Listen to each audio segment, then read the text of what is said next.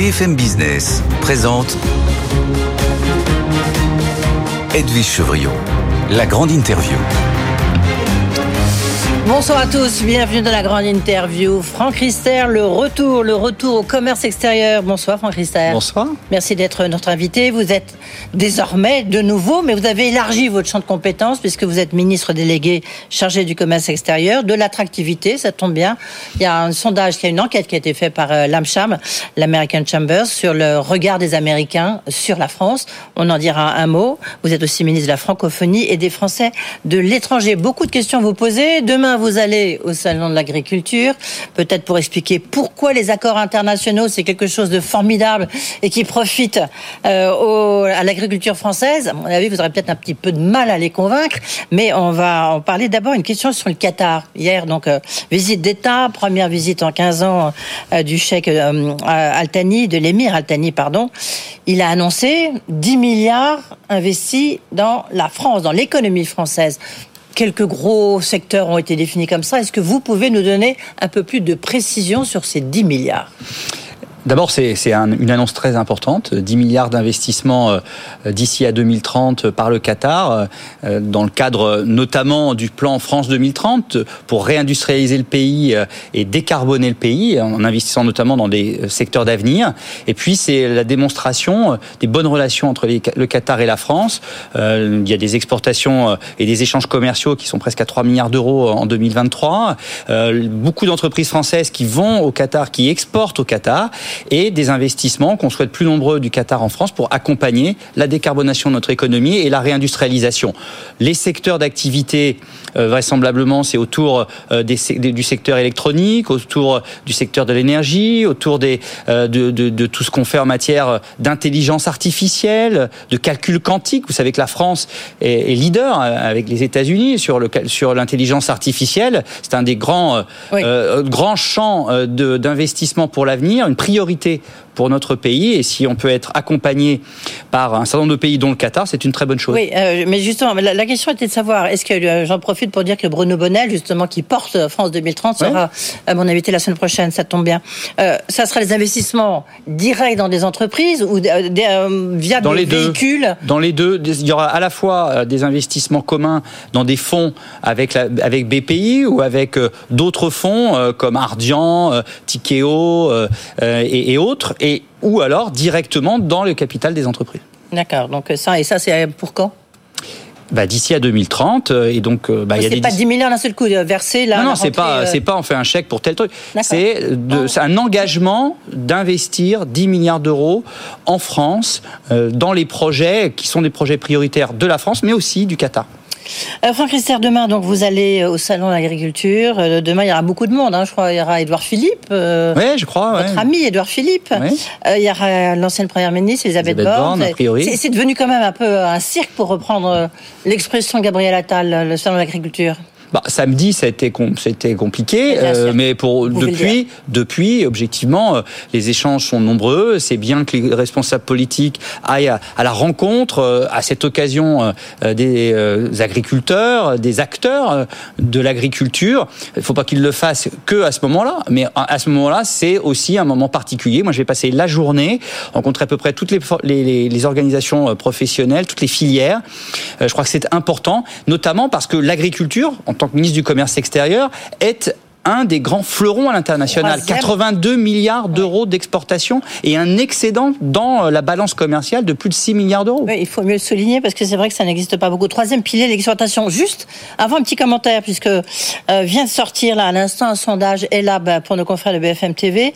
Mobilisation des agriculteurs, toujours très largement approuvée par l'opinion publique, par les Français, 83%. Euh, la, la, réponse du gouvernement, toujours jugée insuffisante, 53% même si ça va dans le bon sens. Vous pensez que vous pouvez aller plus loin? Le gouvernement peut aller plus loin où il y a un moment, bah, vous ne pouvez pas tout lâcher Mais il ne s'agit pas de lâcher, il s'agit de travailler avec le monde agricole pour euh, permettre de relever les défis auxquels il est confronté, accompagner ceux qui sont le plus en difficulté, et puis relever les défis de demain autour de la, souveraineté alimentaire, autour de la protection, la protection des agriculteurs, mais aussi de nos compatriotes et de protection de la nature. Et puis enfin sur le renouvellement des générations. Je crois que le président de la République samedi, le Premier ministre hier ont bien démontré à quel point le gouvernement dans son ensemble, et Marc Fesneau et Agnès Pannier-Runacher sont très mobilisés aussi, ainsi que tous les membres du gouvernement qui ont une action ou un lien avec l'agriculture, pour dire on est là à votre écoute, à vos côtés, pour relever les défis de euh, votre euh, secteur d'activité si important dans notre souveraineté. Oui, mais le gouvernement a déjà beaucoup donné, si vous préférez. Vous avez raison, peut-être une meilleure, un meilleur mot. Mais il y a aussi des revendications, ça y est, qui ont été largement entendues. On le voit bien. Euh, est-ce que ça peut continuer jusqu'où? Parce qu'après, vous allez avoir tout le secteur du BTP aussi qui est en train d'être confronté à une crise du logement absolument sans précédent. Vous voyez, il y a beaucoup d'autres secteurs aussi qui sont euh, en grande difficulté. Il y, a, des choses qu'on peut régler rapidement, des choses qui, vont prendre du temps à être réglées. Mm. Ce qui compte, c'est se donner une méthode. C'est la méthode qu'a bien précisé euh, le président de la République et le Premier ministre. Il y aura un rendez-vous à l'Élysée dans trois semaines pour faire un point d'étape sur tous les chantiers qui ont été lancés. Et puis, bien sûr, sur le temps long, le Premier ministre fera un point tous les mois avec les principaux euh, acteurs de cette transformation de l'agriculture pour lui permettre euh, à la fois, encore une fois, euh, de s'inscrire dans l'avenir, de renouveler les agriculteurs, de d'assurer la souveraineté alimentaire de notre de notre pays et de permettre de faire tout ça en protégeant les agriculteurs, les acteurs eux-mêmes de ce secteur, les Français et la nature. une question à l'ancien ministre chargé des relations avec le Parlement, puisqu'il y a une loi d'orientation agricole qui va être présentée bientôt. En tous les cas, c'est ce que nous disait hier soir Agnès Pannier-Runacher. Elle peut passer, elle peut être, euh, elle peut passer 149.3. Vous pensez? Est-ce qu'il y a une majorité pour voter? Bah écoutez, pour cette loi c'est ce qu'on souhaite. C'est ce qu'on souhaite. Chacun devant, sera devant ses responsabilités, mais chacun sera devant ses responsabilités, comme chacun sera devant ses responsabilités lors du vote de euh, du projet de loi de ratification de l'accord euh, du CETA avec le Canada, qui sera à l'ordre du jour du Sénat euh, le 21 mars prochain. Est-ce que oui ou non, les sénateurs vont voter un accord commercial qui permet à la France, en cinq ans de sa mise en œuvre provisoire, de voir ses excédents commerciaux euh, augmenté nettement, des exportations augmentées de plus de 33% en 5 ans, et y compris dans le secteur agroalimentaire et agricole. Je vous donne un chiffre. Plus 60% d'exportation des vins et spiritueux de, pardon, des fromages, des fromages, et plus euh, quasiment 50% des vins et spiritueux en 5 ans au Canada, parce que c'est un bon accord. Et donc, quand j'entends certains dire qu'il bah faudrait que la France se referme sur elle-même, mais non, c'est pas. Non, mais si, écoutez-moi, il y a deux poids deux mesures. Mais non, il n'y a pas deux poids deux mesures. viande. Mais non, mais écoutez-moi, la France est un grand pays exportateur. Deux tiers des calories produites en France sont exportées. Nous avons besoin d'exportation.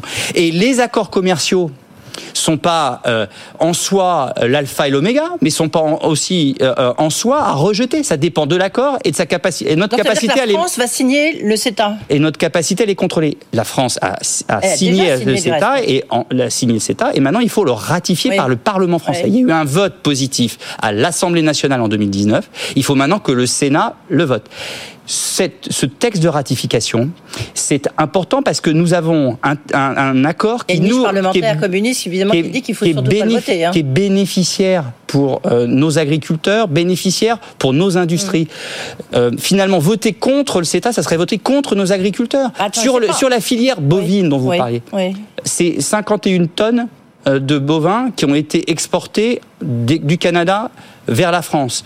Euh, c'est quasiment euh, rien du tout en 2023. Ça veut dire qu'il n'y a pas d'impact négatif sur les filières sur lesquelles on a toujours, avec juste raison, un regard tout particulier parce que ce sont des filières sensibles euh, dans la compétition internationale.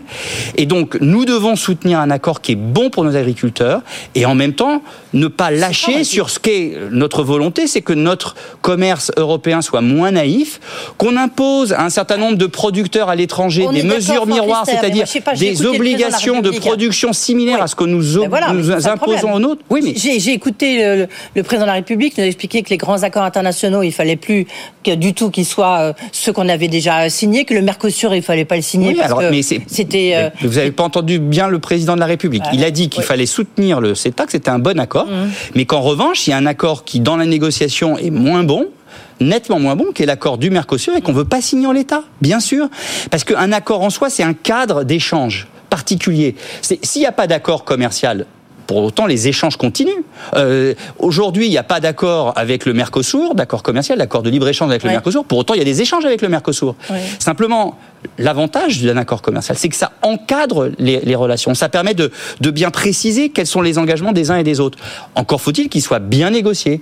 Le Mercosur, pour l'instant, il ne nous satisfait pas. L'accord CETA nous satisfaisait, nous satisfaisait. C'était en 2019, le climat a bien changé. Oui, mais, oui, mais on a vu, on a vu les résultats de sa mise en œuvre provisoire, qui sont des résultats ultra bénéficiaires pour l'économie française dans son ensemble, avec une balance commerciale en fort excédent et en forte augmentation avec le Canada, et notamment dans le secteur agroalimentaire et agricole. Juste, un point, si jamais euh, demain, euh, dans le 21 mars, le, le Sénat ne signe, ne ratifie pas ce, le Ne vote pas le projet de loi de ratification. Voilà, je, je simplifiais. Qu'est-ce qui se passe bah, Ça repasse à l'Assemblée nationale. Et vous pensez que ça passera ah, On verra. Mais vous savez, c'est très important. Ah, pas évident, hein, c'est pas évident. On verra bien. Euh, mais toujours est-il que avant, attendez, ça va pas être évident. Le climat est très différent. Attendez, moi, il y a le vote au Sénat je pense qu'on peut, euh, en responsabilité, prendre des choix quand on est un parlementaire qui sont bons pour notre économie bon pour les acteurs économiques, bon pour nos agriculteurs. il faut expliquer aux producteurs de fromage qui voient leur exportation augmenter de 60% au Canada qu'il faudrait revenir sur les avantages qu'ils ont eus en termes d'exportation vers le Canada. Il faut expliquer pourquoi les indications géographiques protégées, les fameuses AOP, vous savez, hmm. de fromage bien connues en France, ne pourraient plus être protégées. Le lait, on était, la France était. Mais le lait, mais les, les, laits, le lait, et ensuite il est transformé. Ben, ce sont les produits laitiers. Les produits laitiers, on est très excédentaire en exportation On exporte beaucoup plus que ce qu'on importe. Est-ce qu'on va fermer nos frontières ou est-ce qu'on va continuer d'accompagner celles et ceux qui produisent du lait à pouvoir trouver des débouchés à travers les produits laitiers? Ben, C'est ça qu'il faut dire aux Français et l'expliquer. L'expliquer. Le commerce international est nécessaire pour l'agriculture, nécessaire pour que nous ayons un euh, pays souverain en matière alimentaire. C'est ce que vous allez expliquer demain au salon de l'agriculture. Mais bien sûr. Vous pensez que vous allez être entendu Mais, mais, attendez, mais, les, agriculteurs le savent très bien. En bah, revanche, certains, les vins et spiritueux, vous l'avez dit, les céréaliers, pas tout le monde. Hein. Mais, mais alors après, il y a certaines filières qui ont besoin d'être davantage accompagnées que d'autres, mais c'est parfois pas le commerce, à, je dirais, à l'extérieur de l'Union européenne, c'est parfois euh, le commerce à l'intérieur de l'Union européenne. Mmh. C'est par exemple ce qu'a proposé le président de la République de dire, écoutez, sur un certain nombre de normes environnementales, d'utilisation de produits phytosanitaires par exemple, regardons ceux que, euh, euh, auxquels vous avez le droit en France, ceux auxquels d'autres pays européens ont le droit, et essayons d'harmoniser tout ça pour pas que vous soyez en situation de concurrence déloyale. En fait, le commerce international, c'est bon, à condition qu'il y ait la concurrence loyale. Mm.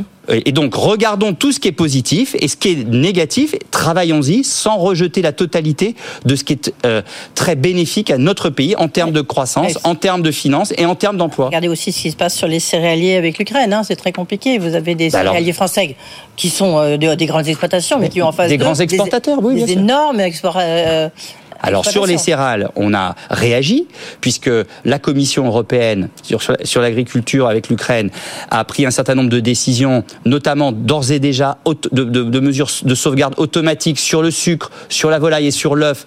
C'est-à-dire en gros, si jamais il y a des importations trop importantes automatiquement seront mis en place des tarifs à partir d'un certain, euh, d'un certain niveau. Et en ce qui concerne les céréales, là aussi, la Commission va s'engager très clairement pour mettre en place des mesures de sauvegarde s'il y a euh, une déstabilisation du marché des céréales. Oui, elle existe, mais bon. Non, non, attendez. Il y a, il y a, il y a une déstabilisation euh, dans les pays limitrophes. Aujourd'hui, sur l'Union européenne, c'est pas vrai. Si jamais ça devait exister, la Commission prendra des mesures de sauvegarde. Un mot. Est-ce que vous avez le chiffre du mois de janvier pour le déficit du, du commerce extérieur, sachant que l'année 2023, ça a été mieux, mais ça reste quand même catastrophique. Vous avez ça, reste alors sur, sur, sur, l'année sur l'année 2023, il y a une nette baisse, notamment parce que le coût de l'énergie et des importations d'énergie euh, s'est amélioré, et donc euh, pour autant il y a encore des efforts à faire. Il faut toujours regarder pas que les commerces de biens, mais il faut regarder aussi le commerce des services et les revenus des investissements qu'on fait à l'étranger, la balance des paiements, qui est en amélioration, qui est à moins 33 milliards, donc elle est encore mauvaise. Donc il faut travailler, il faut travailler en en accompagnant le maximum d'entreprises à l'international, en continuant d'améliorer la compétitivité et l'attractivité du pays. Justement. Et en, et en envoyant ce message de mobilisation générale des acteurs économiques dans le déploiement à l'international et en arrêtant d'imaginer que c'est en refermant euh, nos frontières, nous Français ou nous Européens, qu'on va relever les défis économiques de demain. Justement, euh, je crois que vous étiez du reste euh, cet après-midi à l'American Chambers qui sortait une, son 24e baromètre sur l'AMCHAM, 24e baromètre sur l'attractivité de la France ou pas. on voit qu'il y a un sentiment un peu mitigé des investisseurs américains. Ils continuent à plébisciter la France comme le meilleur pays au sein de l'Europe, mais en même temps, on voit que le contexte économique qui s'est amélioré, euh, plus 33% on pense qu'il s'est amélioré, mais ils sont 32% à trouver que ça s'est détérioré. On voit qu'il y a quand même beaucoup d'interrogations sur le coût du travail. Est-ce, comment est-ce que vous interprétez, vous, ce, ce baromètre bah D'abord, vous l'avez dit, une satisfaction, c'est que la France est 33, toujours... 32. Oui, mais toujours, à la fois dans le nombre d'investissements sur son sol et de la perception des acteurs économiques euh, internationaux, le pays le plus attractif d'Europe. D'Europe. Bah, ça, c'est pas le fruit du hasard. C'est le fruit de toutes les réformes qui ont été faites par le président de la République depuis 2017 pour améliorer le climat des affaires. Et on va continuer en matière de fiscalité, en matière euh, euh, d'investissement dans l'innovation, la recherche, en matière de simplification. Et c'est là où il y a beaucoup à faire. C'est le point le plus saillant euh, de, cette étude, de ce baromètre, c'est qu'on est encore trop compliqué en France. Il faut qu'on simplifie. C'est le mot d'ordre du Premier ministre. Hein. simplification, simplification, simplification. Vous savez qu'il y a un projet de loi de simplification qui va être présenté dans, quelques temps par Bruno Le Maire. une deuxième loi sur l'industrie verte pour raccourcir notamment les délais pour pouvoir investir dans la décarbonation de notre industrie. Il faut simplifier. Moi, je suis en train de préparer un plan spécifique de simplification de la vie des exportateurs. Euh, il faut qu'on simplifie nos, nos, démarches administratives. Il faut qu'on simplifie les normes. Il faut que euh, on garde l'ambition en matière sociale, l'ambition en matière environnementale, mais qu'on fasse confiance aux acteurs économiques.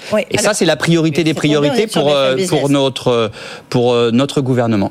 Franck Risser, toute dernière question. Vous rentrez d'Abu Dhabi où se tenait euh, justement une réunion des, ministres du commerce euh, sur l'OMC. L'OMC est un peu en mort clinique. On voit qu'elle est complètement bloquée, notamment à cause des Américains. Il faut appeler un chat un chat. Vous avez le sentiment qu'un jour, elle pourra de nouveau euh, régler les contentieux ou, comme vient de le dire le ministre du Commerce américain, c'est encore beaucoup, beaucoup de travail à faire. Oui, il y a beaucoup de travail à faire. C'est plus bloqué. Euh, depuis la, nomination de la nouvelle directrice générale de l'OMC, la docteure Ngozi Okonjo-Iweala, euh, il y a maintenant un peu plus de deux ans. Euh, il y a deux ans, à Genève, il y a eu déjà des premiers progrès dans les discussions. On a réussi à avoir des accords sur la pêche, par exemple. On a remis en place un groupe de travail pour réussir à remettre en fonction le règlement des différends de l'OMC. et donc, bah, c'est long, c'est difficile. Vous voyez bien qu'il y a de plus de plus de tensions géopolitiques. Mais parce qu'il faut être euh, bah, faire ça, la démagogie? bah, Ça permet de mettre sur la table euh, multilatérale euh, des sujets qui touchent au business sur la totalité du globe. Mmh. Il faut qu'on puisse avoir ces lieux d'échange, de discussion sur la politique industrielle et les subventions que, qui sont faites par certains pays. Je pense à la Chine, par exemple. Il faut qu'on puisse avoir des règlements des différents pour pas que ça soit une guerre commerciale entre pays, mais qu'il puisse y avoir un règlement international au conflit qu'il peut y avoir commerciaux entre tel ou tel acteur économique ou tel ou tel pays. C'est la clé pour euh, la croissance mondiale et on va continuer, nous Français, de mobiliser toute notre énergie pour trouver des solutions d'amélioration du fonctionnement de cette OMC. Franck Christer, d'énergie en tous les cas. Bah, il faut. Pour, euh, voilà, il faut si on veut essayer de rétablir le commerce extérieur. Merci beaucoup Merci à vous. d'être venu nous voir.